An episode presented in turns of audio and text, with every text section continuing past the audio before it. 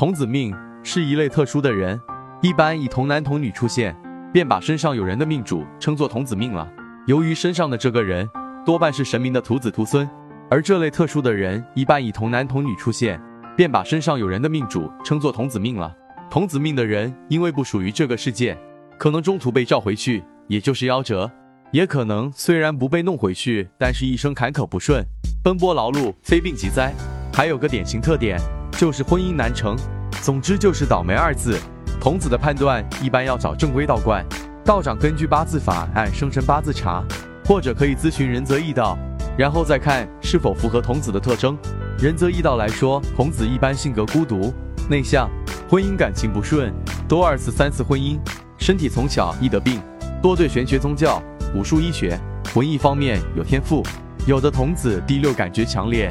对事物非常有灵性。有的童子爱好古代事物，有的童子喜欢独处，也有的童子多活泼外向，但容易发烧染病，有的甚至经常昏迷过去，有的童子会晚婚，甚至没有姻缘，有的童子一般性取向也会有问题，有的童子感情错杂，桃花也会多。所以，如果命里查到是童子命，最好早日化解。仁则易到童子命查询口诀：春秋寅子贵，生在春季或秋季的一月另算。日支或时支见寅或子的，冬夏卯未辰生在冬季或夏季的，以月令算；日支或时支见卯未或辰的，金木午卯合，年柱纳音为金或木的；日支或时支见午或卯的，水火有数多，年柱纳音为水或火的；日支或时支见酉或戌的，土命逢辰巳年柱纳音为土命的；日支或时支见辰或巳的，童子定不错，凡能占上一个字的，属真童子。一般化解童子命的人